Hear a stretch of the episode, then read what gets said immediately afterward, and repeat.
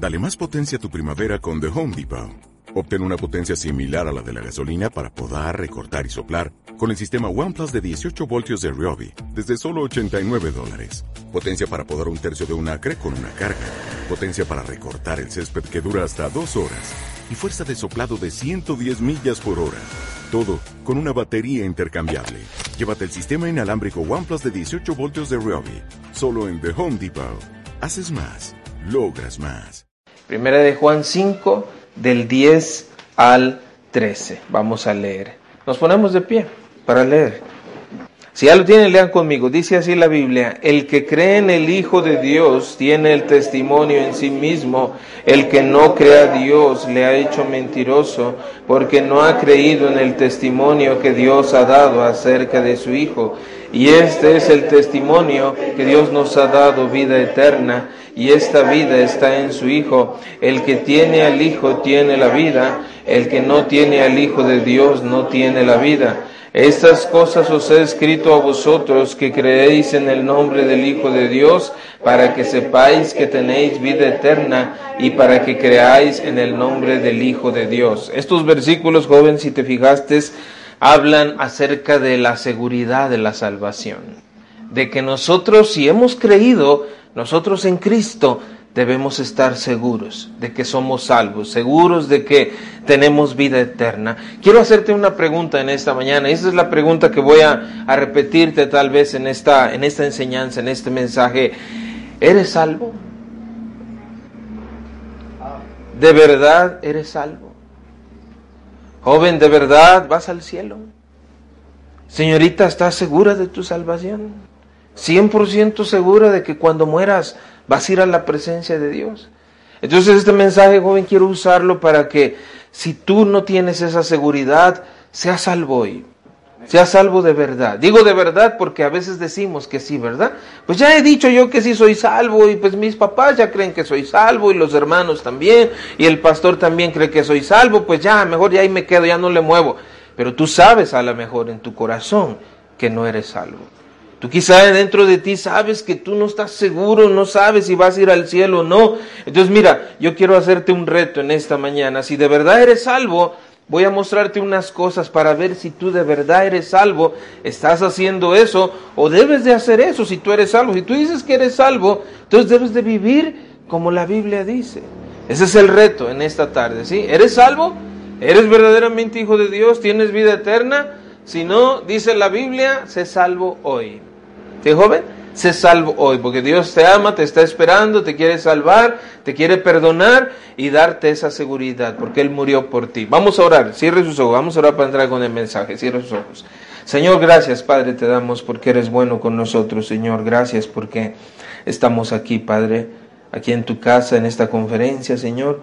Padre, es una bendición que nos da, Señor, un privilegio, Padre, que este estemos aquí, tengamos tu palabra, estemos con los jóvenes, Señor. Gracias por este privilegio, Señor, de, de poder tener tu palabra. Ayúdanos a aprender esta mañana, por favor, Señor. Usa, usa tu palabra, usa tu siervo, usa cada joven, Señor, y háblanos a nuestro corazón. Y te pido, Señor, por que ellos puedan estar seguros de su salvación. Te lo ruego, Padre, en el nombre precioso de Cristo. Amén. Pueden sentarse, jóvenes. Si de verdad eres salvo, mira, quiero decirte la primera cosa, escucha esto, si de verdad eres salvo, estas condicionantes te voy a poner en esta hora. Primer cosa, si de verdad eres salvo, ¿eres salvo? ¿Sí? Bueno, si de verdad eres salvo, ten la seguridad de tu salvación. Si de verdad eres salvo, debes de tener la seguridad de tu salvación. ¿Si tienes esa seguridad? Debes estar completamente seguro, pero no porque, como te digo, los demás están creyendo que eres salvo. No, no para quedar bien con la gente, con los demás, con los hermanos, el pastor, tu familia, sino que tú dentro de tu corazón de verdad sabes que eres salvo y no estás fingiendo. Si de verdad eres salvo, debes de tener la seguridad de tu salvación. Ahora, a lo mejor tú dices, pues hermano, yo ya acepté a Cristo, yo ya le pedí a Él por mi salvación, pero no sé. Bueno, mira, quiero que también aprendas porque vas a aprender un poco de doctrina ahorita. La Biblia habla de la seguridad de la salvación. Y la Biblia dice que los que han creído, los que han aceptado a Cristo, son salvos. y están seguros de su salvación. Y a propósito, la salvación no se pierde. Porque hay algunos que creen así, hay muchos que creen así. Bueno, ya soy salvo, ya acepté a Cristo, pero a lo mejor pues ya, ya fallé, ya resbalé, ya caí, ya perdí mi salvación. La Biblia no enseña que la salvación se pierda. La Biblia no habla de perder la salvación, la Biblia habla de seguridad de salvación, ¿sí? Entonces, si eres salvo, ten esa seguridad. Y si no la tienes, agárrala en esta mañana, reafírmate en esta mañana que tú eres salvo y estás seguro de tu salvación. Mira ahí en 1 de Juan 5:13, fíjate, dice ahí la Biblia en este versículo 13, estas cosas os he escrito a vosotros que creéis, ¿a quiénes les escribe? A los que han creído, dice, a vosotros que creéis en el nombre del Hijo de Dios, y fíjate para qué nos escribe, para que sepáis que tenéis vida eterna y para que creáis en el nombre del Hijo de Dios. ¿Cuántos han creído aquí en esta mañana? Todos, ¿verdad? Nosotros. Entonces dice la Biblia, estas cosas les escribo a ustedes que han creído para que sepan. ¿Sí? Para que sepan que tienen vida eterna. Mira, joven, Dios quiere que sepas, que tú sepas que tienes vida eterna. La gente dice, no, nadie puede saberlo. Eso dice la gente allá afuera. Nadie lo sabe, ni tú lo sabes. Te lo han dicho ganando almas. Porque creen que no se puede. Pero mira, no solo se, se puede, sino que Dios quiere que sepamos. Dios quiere que nosotros estemos seguros si es que hemos creído eh, de verdad en Cristo. Entonces, mira, jóvenes, te digo esto, ¿sabes por qué? También porque hay muchos cristianos que a veces tienen años en la iglesia, pasa el tiempo en la iglesia, pasan décadas a veces en la iglesia y a veces todavía dudan de su salvación. A veces todavía no están seguros de su salvación. Y, Dios no, esa no es la voluntad de Dios, ¿verdad? Obviamente, eh, hay muchos dicen que van, son salvos si, si perseveran, si siguen adelante. Otros dicen que ya están seguros que son salvos porque ya se bautizaron. Espero que no digas eso tú, ¿verdad? Ah, pues yo ya soy salvo, hermano, porque ya me bauticé. La salvación no es porque te bautices. La salvación es por Cristo. ¿Sí? No porque perseveres. Si no perseveramos, somos pecadores. ¿Sí? Si la salvación dependiera de que ya no pecamos, ya hubiéramos perdido la salvación desde cuándo, pero no depende de eso, depende de la promesa de Cristo. Él nos dice, soy salvo, ¿y cuándo va a cambiar esa promesa? Él dice, yo te doy vida eterna, ¿cuándo va a cambiar esa promesa? ¿Cuándo? Nunca porque es la promesa. Entonces mi seguridad de mi salvación descansa en la promesa que Él me da y en su sacrificio perfecto que Él hizo. ¿Sí? Sacrificio que Él hizo fue completo, o sea que no le falta nada, no se le añade nada. No es el sacrificio de Cristo y mis buenas obras. No es el sacrificio de Cristo y mi perseverancia. No es el sacrificio de Cristo y mi carta de bautismo. No, el sacrificio de Cristo fue completo y perfecto para salvar a cualquiera, al más vil pecador, ¿sí? Y, y lo salva por su sacrificio y le da una seguridad por su promesa. Porque Dios dice, yo les doy vida eterna. ¿Verdad? y nadie las arrebatará de mi mano. Esa es la promesa de Cristo. Y por eso somos salvos, estamos seguros, ¿verdad? Este, otros dicen que sí son salvos porque no son malas gentes, porque son buenas gentes, ¿verdad? Entonces, este, este, si tú estás pensando esas cosas todavía, que tú eres salvo porque tú te bautizaste, porque eres buen joven, porque tú cumples los mandamientos, porque haces buenas obras, entonces sabes que es probable que tú no seas salvo. ¿Sí? Porque no has entendido dónde está la salvación. Tú crees que sí es en Cristo, pero también en mis buenas obras. ¿Dónde está descansando tu seguridad tu salvación? En tus buenas obras. Entonces al ratito que no hagas buenas obras, porque seguro al rato no vas a hacer buenas obras. Porque no siempre hacemos buenas obras, ¿verdad? No siempre nos portamos bien. Cuando no te portes bien, entonces ¿qué va a pasar con tu salvación? Dices que la vas a perder, ¿verdad? Pero no, no es que la vas a perder, es que debes entender que la salvación está completamente en Cristo, 100% en Cristo, ¿verdad? Ah, entonces, hermanos, este, a veces hay gente en la iglesia así que pasa el tiempo y está en la iglesia. Yo, yo veo, mira, yo te lo digo porque tengo una iglesia, tengo hermanos que se sientan allí y a veces, como dice allí en Jeremías 8:20, pasó la ciega, terminó el verano y dice la Biblia, y nosotros no hemos sido salvos todavía. Pasa el tiempo, eh, las estaciones del año, los meses, los años, y cómo es posible que haya hermanos ahí sentados todavía dudando de su salvación. Que por años se ha enseñado y se ha predicado acerca de esto y todavía no están seguros. Entonces, escúchame, si eres salvo, si de verdad eres salvo, debes estar seguro de tu salvación. ¿Estás seguro? 100% seguro que eres salvo. Debes de tener esa seguridad. Tal vez a lo mejor no puedes decir amén, porque a lo mejor no estás seguro, ¿verdad?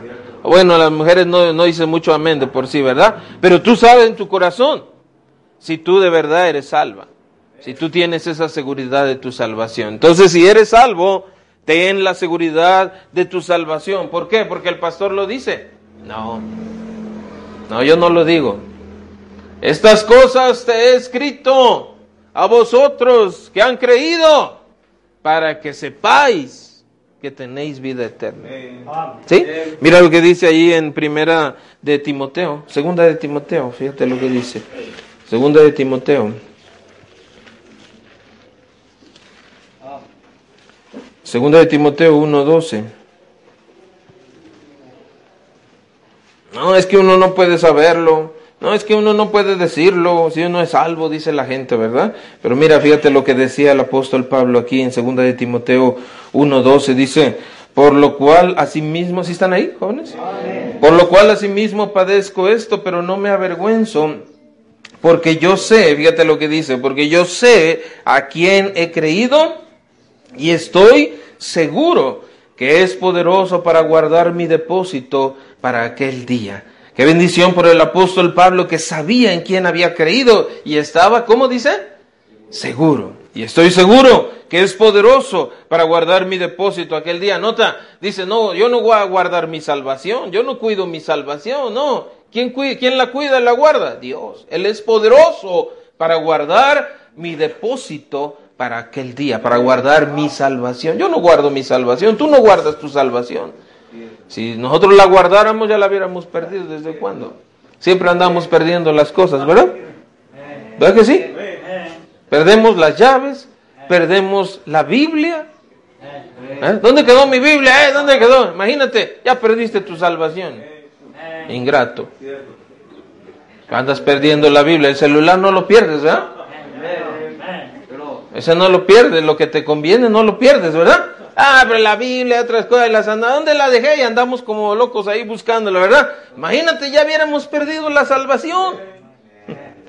Pero no es la salvación, no se pierde porque no la guardamos nosotros, la guarda Cristo. Dice ahí en Judas que sois guardados por el poder de Dios, ¿verdad? También Pedro dice eso. Entonces, joven, la primera cosa, mira, las condicionales de la salvación, si de verdad eres salvo, si de verdad eres salvo, debes de tener la seguridad de tu salvación. Y si no estás seguro hoy, dice la Biblia, he aquí hoy el día de la salvación. Hoy debes de ser salvo, si no eres salvo. Número dos, escucha joven, si de verdad eres salvo, escucha, si de verdad eres salvo, busca las cosas de arriba. Si de verdad eres salvo, busca las cosas de arriba. ¿Eres salvo? ¿Sí? Bueno, entonces tienes que estar buscando las cosas de arriba. ¿Dónde dice eso? Mira ahí en Colosenses. Colosenses, capítulo 3.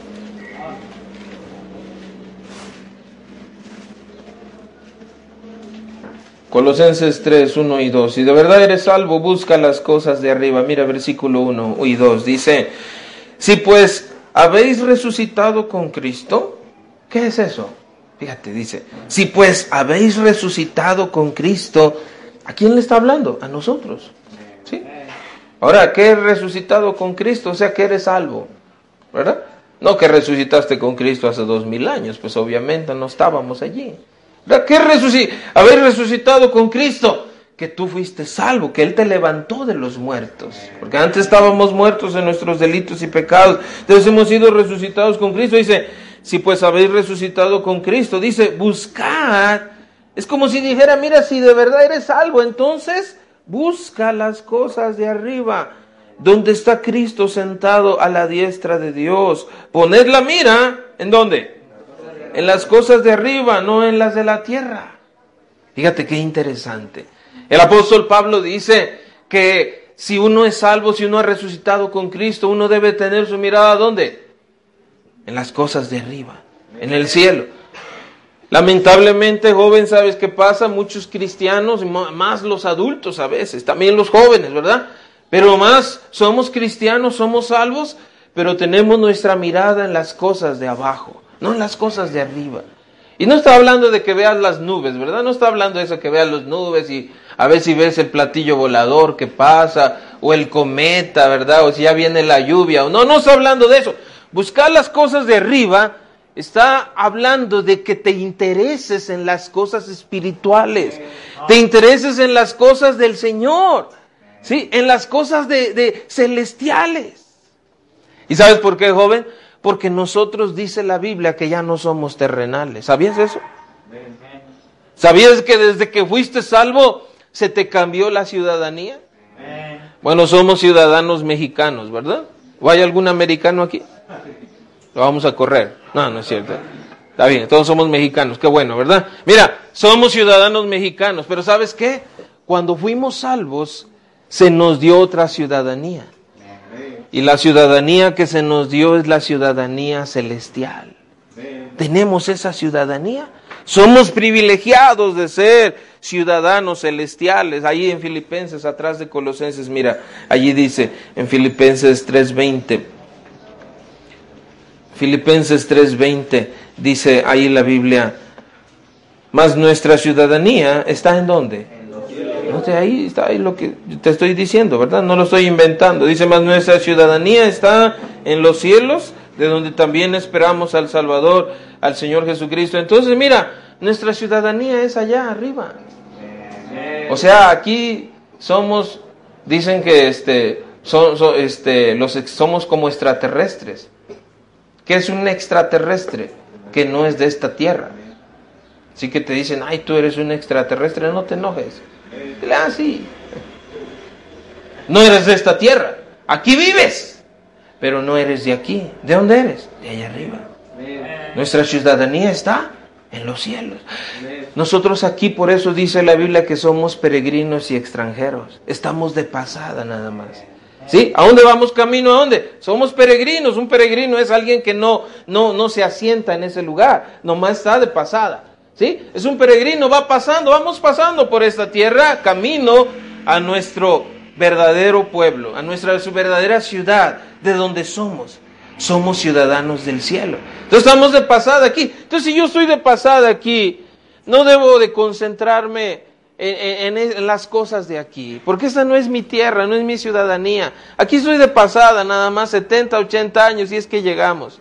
Y muchos ni llegan, ¿verdad? Mucho antes y se afanan por esta vida, por hacer tesoros aquí, por hacer dinero aquí, por ganar cosas aquí, por tener cosas materiales aquí, la casa, el carro, ¿verdad? Y los sueños aquí, todos los metas, sueños, objetivos y anhelos son para este mundo.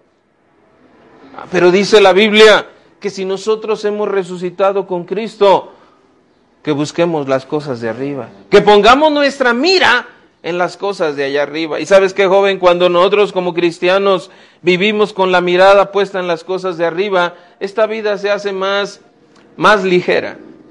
Porque aquí en este mundo vamos a pasar problemas. En este mundo va a haber sufrimientos. Va a haber aflicciones. Y alguna, a lo mejor ya las has pasado. A lo mejor las estás pasando. A lo mejor te hacen bullying en la escuela. Y tú crees que es el infierno el bullying. Y sí, yo sé, joven, se siente feo. Yo estaba recordando en la semana, platicando con mi esposa y con mi hijo, que me hacían bullying, yo me acuerdo. No se le decía así en ese entonces, ¿verdad? Pero había un chamaco que me hacía bullying. Y hasta que me cansó y agarré y le di un derechazo así. Y le di en su nariz y le saqué sangre y entonces me dejó de molestar, ¿verdad? Buena receta para el bullying, ¿verdad? Yo no era cristiano, yo iba como en segundo de primaria, todavía me acuerdo, ¿verdad? Pero, estaba, pero ¿sabes qué? ¿Sabes qué? Eh, el bullying nos da a lo mejor risa, pero para muchos niños y jóvenes es, es un tormento eso que están viviendo. Ahora, ¿sabes qué? Te voy a decir algo, joven. El bullying no es nada comparado con los sufrimientos y aflicciones que vas a pasar en este mundo. Va a haber muchos más sufrimientos. ¿Por qué, pastor? ¿Por qué vine a este mundo a sufrir? Es que este mundo está lleno de pecado. Es irremediable que no suframos y no pasemos esas cosas. Pero, pero, acuérdate que tú eres ciudadano celestial. Y acuérdate que tu mirada, ¿dónde debe de estar? Arriba. Entonces cuando tú te acuerdas, fíjate, tú tienes, vas a pasar problemas, aflicciones, tristezas, a veces van a aprovechar de ti, pero tú tienes tu mirada allá arriba. Y sabes qué vas a decir tú, sí, estoy en este mundo de sufrimiento, de engaño, de, de traición, de, de mentira y de todo eso, pero yo sé que voy al cielo. Yo sé que Cristo está por venir, por eso Dios dice que tengamos nuestra mirada allá arriba. Hay sufrimiento, hay problemas, pero yo voy a estar con el Señor, esto pronto va a pasar. Y es cierto, joven, pronto va a pasar. ¿Sí? Entonces, por eso la Biblia nos, eh, nos anima que pongamos nuestras cosas, nuestra mirada en las cosas de arriba, que busquemos primeramente el reino de Dios y su justicia. Y todo lo demás vendrá, ¿por qué? Por añadidura. Entonces, si de verdad eres salvo, busca las cosas de arriba, busca las cosas espirituales, busca primero servir a Dios, este, vive para lo eterno, joven. ¿Sí? Sirve al Señor, eh, busca hacer algo para Él, dale tu vida a Él, rinde tu vida para Él. ¿En qué mejor puedes invertir tu vida que dándosela a Él? No a este mundo, se la das a este mundo, es una inversión este, vana. ¿Sí? Porque eso se va a quedar aquí. Lo que hagas aquí, una carrera, una profesión, un trabajo, qué bueno, vas a tener un buen título, vas a ganar buen dinero, pero ¿de qué va a servir eso para la eternidad? No va a servir de nada, aquí se va a quedar. ¿De qué va a servir que seas la gran artista famosa, el gran futbolista, adinerado, famoso? Aquí se va a quedar, ahí en el cielo nadie te va a reconocer eso. Y pronto se pasa. ¿Cuánto dura la fama del futbolista? ¿Cuánto dura? ¿10 años? Y es mucho. Y ya se acaba. Y míralos ahora cómo viven. En vicios, en drogas, enfermos. Es triste. Dale tu vida al Señor, pon, las, pon, tu mirada en las cosas de arriba. Ahora, quizá Él te está llamando, joven, Dios te está llamando para que le sirvas a Él de tiempo completo. Si Él te está llamando, tú debes de dejar todo. Ya no pienses en hacer una carrera, no pienses en que vas a ganar dinero, en que vas a ser alguien en la vida o que vas a tener una profesión. Busca las cosas de arriba, si es que eres salvo.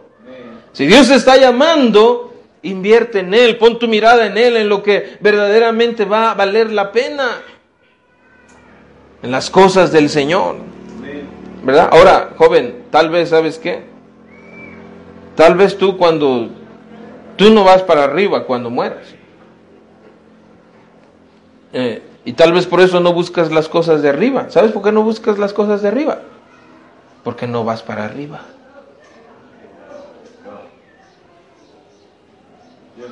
Tú dices, pastor, la verdad a mí no me interesa lo que está diciendo. A mí no me interesa la Biblia, a mí no me interesa la iglesia, a mí no me interesa Dios. Yo te entiendo. Porque tú no vas para arriba. Tú vas para abajo. Porque no, por eso no te interesa. A propósito, joven, ¿tú lees la Biblia?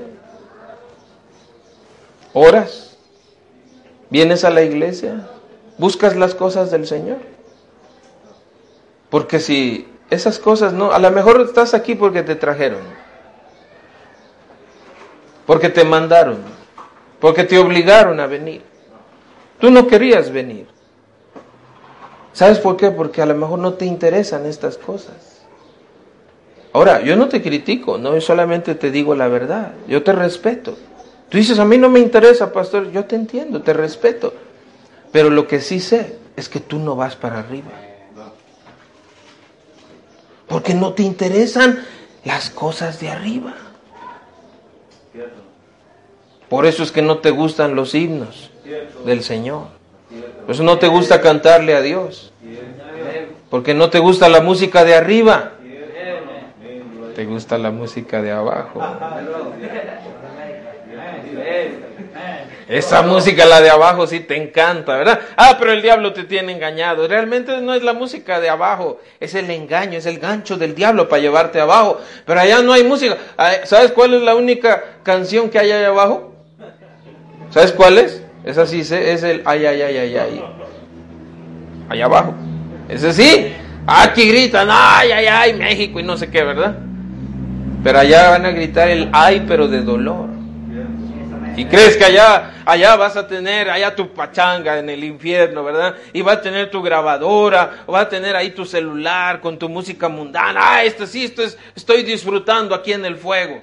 No, ese es el engaño del diablo. Allá te vas a ir a quemar, vas a ir a sufrir, a gritar, a llorar. Por eso no te gustan las cosas del Señor. No te interesa la iglesia, no te interesa la Biblia, no te interesa las almas perdidas, no quieres ganar almas, no quieres cantarle al Señor, no quieres darle tu vida al Señor, te interesa el pecado, el mal, el mundo, porque no vas para arriba.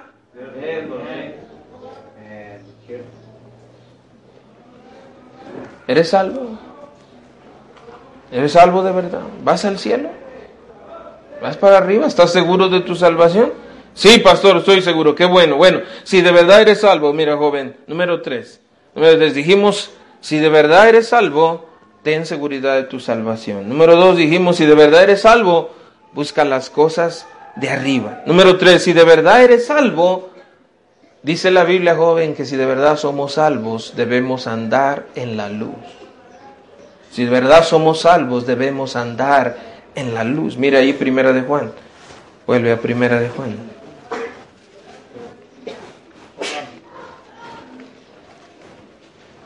Primera de Juan 1.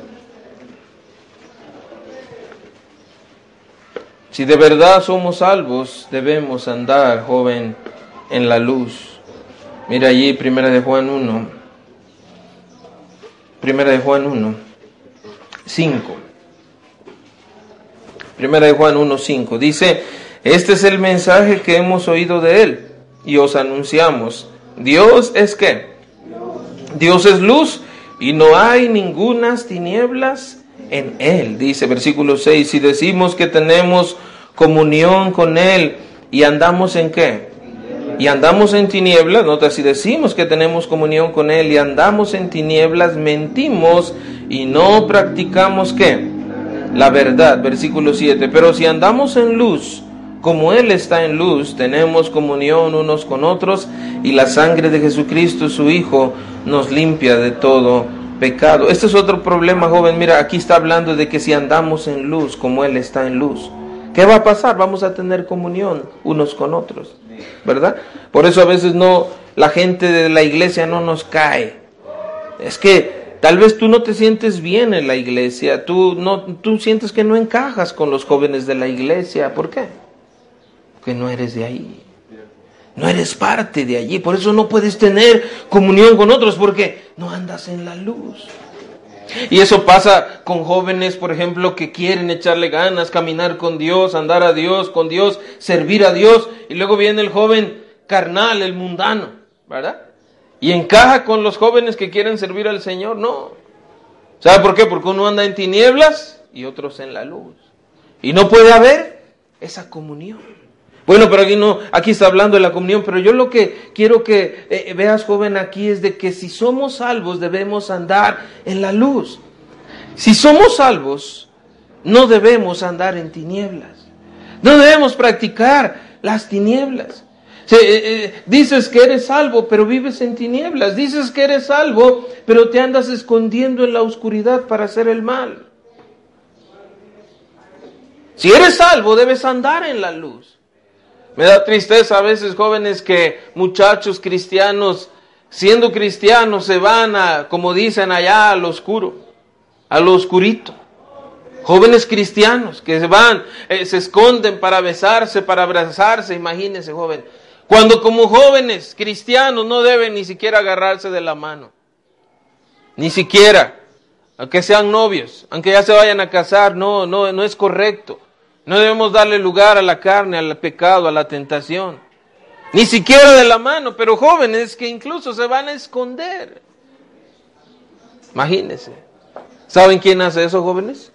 ¿Saben quién se esconde de la luz? Las cucarachas.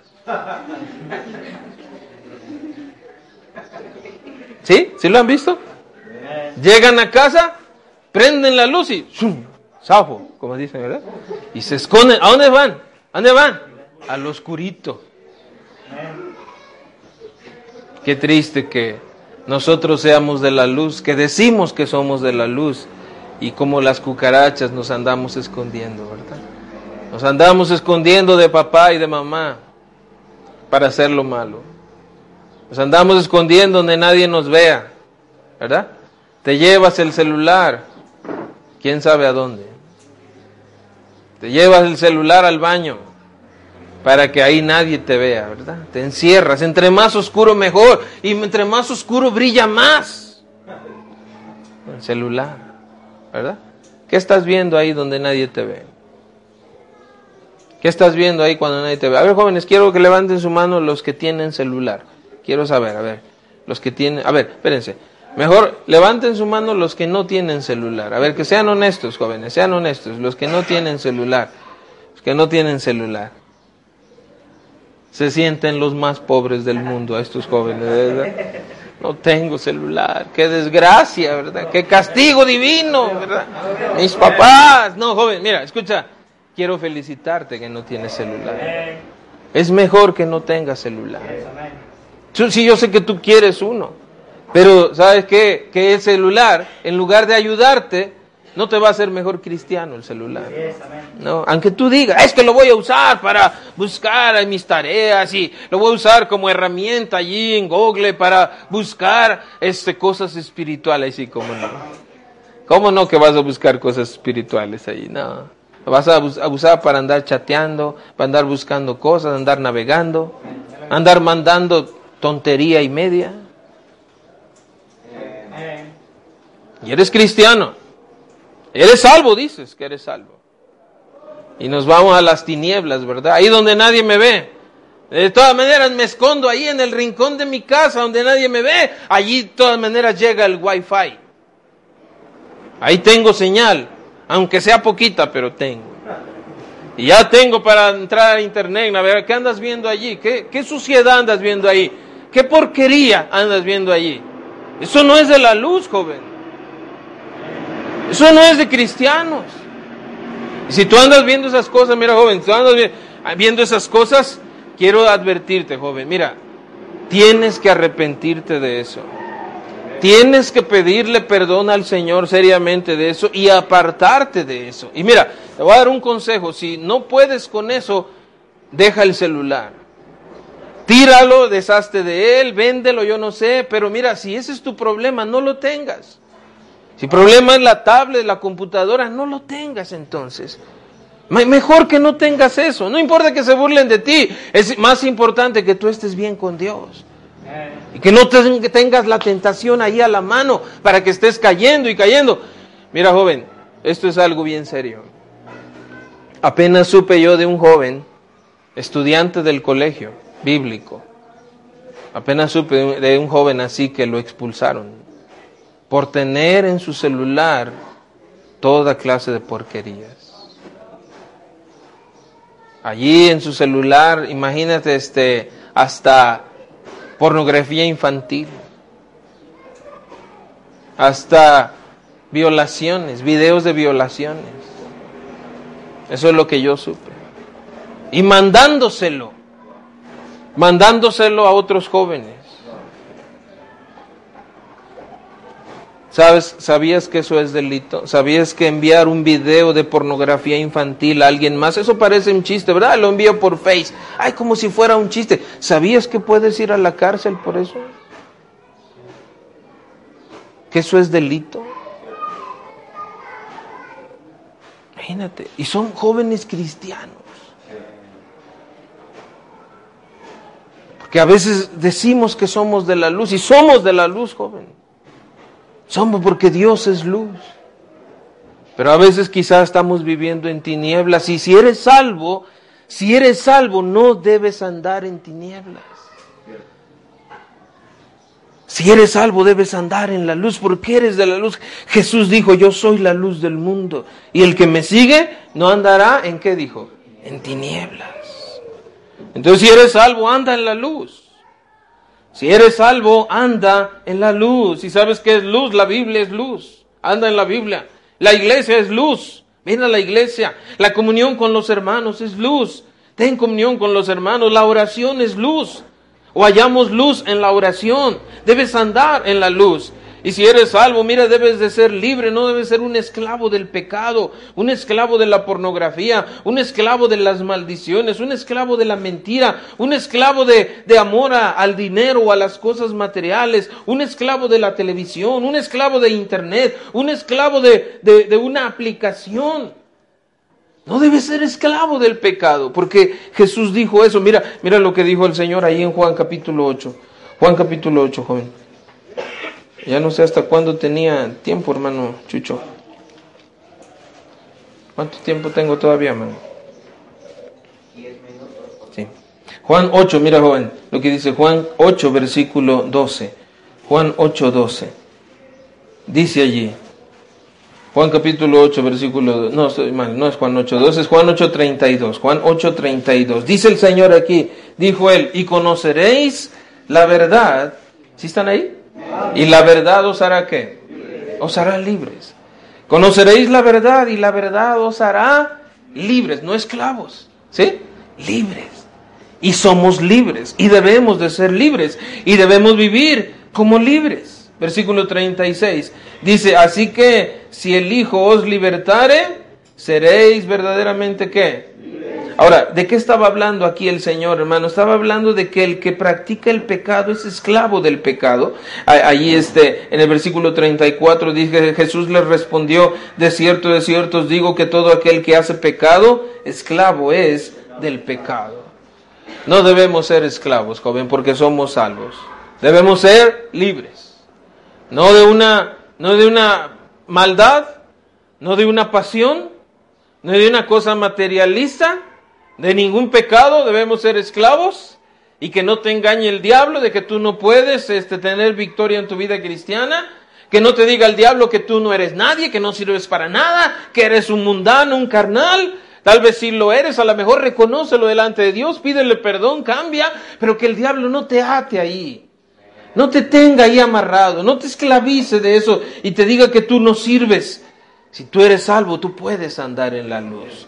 Tú debes andar en la luz y no debes andar practicando el pecado. Mira, joven, si andas practicando un pecado y practicas ese pecado y practicas ese pecado y practicas ese pecado e incluso ni te sientes mal por hacer ese pecado, es muy probable que no seas salvo. Que no seas salvo. Porque el que es salvo anda en la luz, no en las tinieblas. ¿Sí? Y una cuarta cosa, joven, mira, vamos a terminar. Una cuarta cosa, si de verdad eres salvo, si eres salvo, creo que a medida del mensaje se han ido desanimando, ¿verdad? A la primera vez que pregunté, ¿eres salvo? Amén. Y ahora eres salvo. Amén. ¿Eres salvo? Sigue siendo salvo, no has perdido tu salvación, ¿verdad? Eres, si eres salvo, escucha, si de verdad eres salvo, dice la Biblia, guarda sus mandamientos. Si de verdad eres salvo, guarda sus mandamientos. Primera de Juan, miren, primera de Juan. Esta joven es una de las evidencias, estoy mencionando algunas evidencias del que es verdaderamente salvo. A veces decimos ser salvos, ¿verdad? Y, y muchos proclaman ser salvos. Dicen que allá en los Estados Unidos, hermanos jóvenes, escucha, dice que dicen que la mitad de la ciudadanía de Estados Unidos son salvos. Eso dicen. Dicen que Estados Unidos es un país cristiano. Así dicen. Ahora, se respeta, ¿verdad? Pero pero sabes que eso no es cierto. No es cierto. Ojalá y fuera cierto, ojalá y así fuera, de verdad. Allá no, no este, abunda tanto el catolicismo como aquí en México. Aquí México es un, país, un pueblo católico, ¿verdad? Casi completamente. Pero allá en Estados Unidos no, y se conoce mucho porque ha sido evangelizado y mucha gente conoce la Biblia, mucha gente asiste a la iglesia. Tal vez la mitad del país, imagínate, de los americanos, 200 millones de personas, la mitad asisten a una iglesia cristiana. ¿Y sabes qué dicen ellos? Todos proclaman ser salvos. Pero hay un detalle, joven. Mira, aquí en la Biblia, la Biblia nos da una, estadística de, de, porcentaje, por decirlo así, de salvación, o sea, de los que son salvos. Y la Biblia dice que muchos son los que entran por la puerta ancha la que lleva el camino a la perdición, la puerta ancha, la que lleva al, infierno, la perdición. Y dice que hay pocos son los que entran por la puerta angosta que lleva el camino a la vida. Entonces ahí cuando la Biblia dice muchos entran por la puerta ancha, quiere decir que no, no puede ser posible que en un país, la mitad de un país, sean salvos o proclamen ser salvos.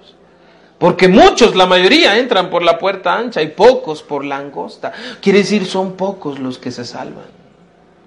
Por eso somos pocos. Ahora Dios quiere que seamos muchos, ¿verdad? Pero ah, vamos a predicar el Evangelio, pero aún así no vamos a, este, a ganar a todos. Vamos a ganar a los que más se puedan, pero aún así van a ser pocos o vamos a ser pocos. Pero ¿por qué? ¿Por qué proclaman ser salvos? ¿Por qué dicen ser cristianos y ya recibieron a Cristo y ya hicieron una oración? Pero sabes qué, joven, te voy a decir una cosa. Muchos de aquellos que proclaman ser salvos y que proclaman ser cristianos, ¿sabes qué? No guardan los mandamientos de Dios.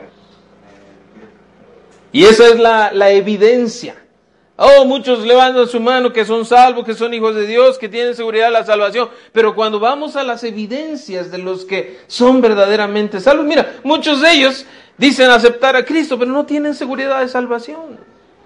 No están seguros.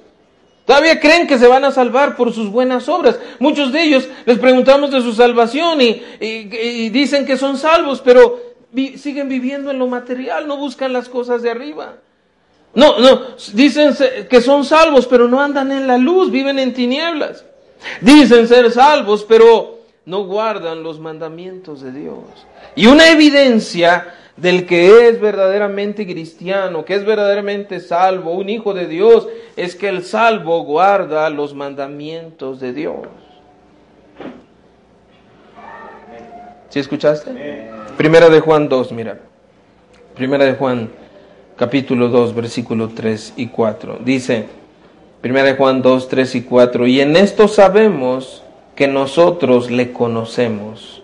¿Sí? ¿Qué? Si guardamos sus mandamientos. Mira, y en esto sabemos que nosotros le conocemos si guardamos sus mandamientos. Ahí está el requisito. Versículo 4, el que dice, yo le conozco, o sea, yo soy salvo, y no guarda sus mandamientos, el tal es que mentiroso y la verdad no está en él. Los mandamientos de Dios, joven. Los mandamientos de Dios han sido olvidados. Los mandamientos de Dios han sido menospreciados. Han sido pisoteados. Han sido minimizados los mandamientos de Dios. Para muchos que dicen ser cristianos y que supuestamente aman a Dios, pero el mandamiento de Dios es algo secundario. Y, decir secundario es, es decir mucho, porque algunos el mandamiento de Dios ocupa el décimo lugar en su vida. O sea, primero están otras cosas y el mandamiento de Dios, eh, pues el mandamiento de Dios sí se puede. Si no se puede, pues no. ¿Y qué valor, qué, qué aprecio, qué honra le dan al mandamiento de Dios?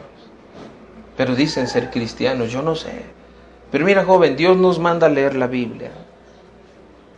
Dios nos manda a orar. Dios nos manda a congregarnos, ir a la iglesia. Dios nos manda a perdonar. Dios nos manda apartarnos del pecado, del mal. Son mandamientos del Señor. Dios nos manda obedecer a nuestros padres, respetarlos, honrarlos. Y Dios nos da tantos mandamientos. ¿Qué estamos haciendo con los mandamientos de Dios? Para ti, el mandamiento de Dios, ¿cuánto vale? ¿Cuánto, cuánto aprecias el mandamiento de Dios? ¿Cuánto amas su mandamiento? O sea, si Dios te dice que tú leas tu Biblia, ¿tú para ti ese mandamiento es importante? Y tú dices, Dios me manda esto, tengo que hacerlo porque Dios me manda, no porque el pastor lo dice, porque Dios me manda. Y es, es importante para mí. Y debe ser más importante que tu tarea. Debe ser más importante que el compromiso que tienes. Leer tu Biblia porque es un mandamiento de tu Padre, de tu Salvador, que leas tu Biblia. Es más importante que tu celular.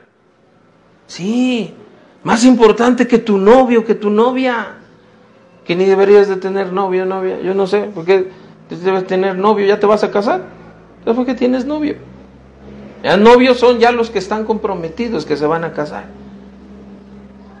Tienes novio, novia ya. Los jóvenes si tienen novio ya, ya, ya, es, usted es mi tercer novia y no sabes ni trabajar. Tienes novia y le andas pidiendo a la mamá para comprarle un chicle a la novia. Ni tienes dinero. Y no debes tener novia. ¿Sabes qué debes preocuparte? Amar a Dios. Que Dios sea tu novio, tu novia. Que a Él lo ames. Que estés enamorado, enamorada de Él. Que ames su palabra. Que ames sus mandamientos. Que honres sus mandamientos. Porque tú dices, yo soy cristiano. Soy verdaderamente cristiano. Soy un hijo de Dios. Y voy a honrar el mandamiento de Dios. Lo voy a poner en alto. No puedo hacer eso porque Dios me manda esto. No puedo violar el mandamiento de Dios porque soy un hijo de Dios. Guarda el mandamiento de Dios. No lo tomes a la ligera. No lo menosprecies. No lo ignores. No le des poco valor. Si tú honras el mandamiento de Dios porque tú eres cristiano, eres un hijo de Dios, joven, escúchame, Dios te va a honrar a ti. Dios, tú, tú pones en alto el mandamiento de Dios con tu vida, Dios a ti te va a honrar y te va a poner en alto. Te va a bendecir a ti Dios. Y Dios te quiere bendecir, joven. ¿Eres salvo, joven? Hace años yo pensaba que yo era salvo. Cuando yo era un joven como ustedes, yo pensaba que yo era salvo. Recuerdo que ya iba hasta ganar almas, joven. Iba con un hermano. Yo, un culto especial, Alguien me habló de Cristo, me llevó por allá y me testificó y yo según recibía a Cristo, pero yo sabía en mi corazón que yo no tenía a Cristo. Y yo después me involucré, andaba con los jóvenes en la iglesia, iba hasta ganar almas. Sabes que yo sabía que yo no era salvo.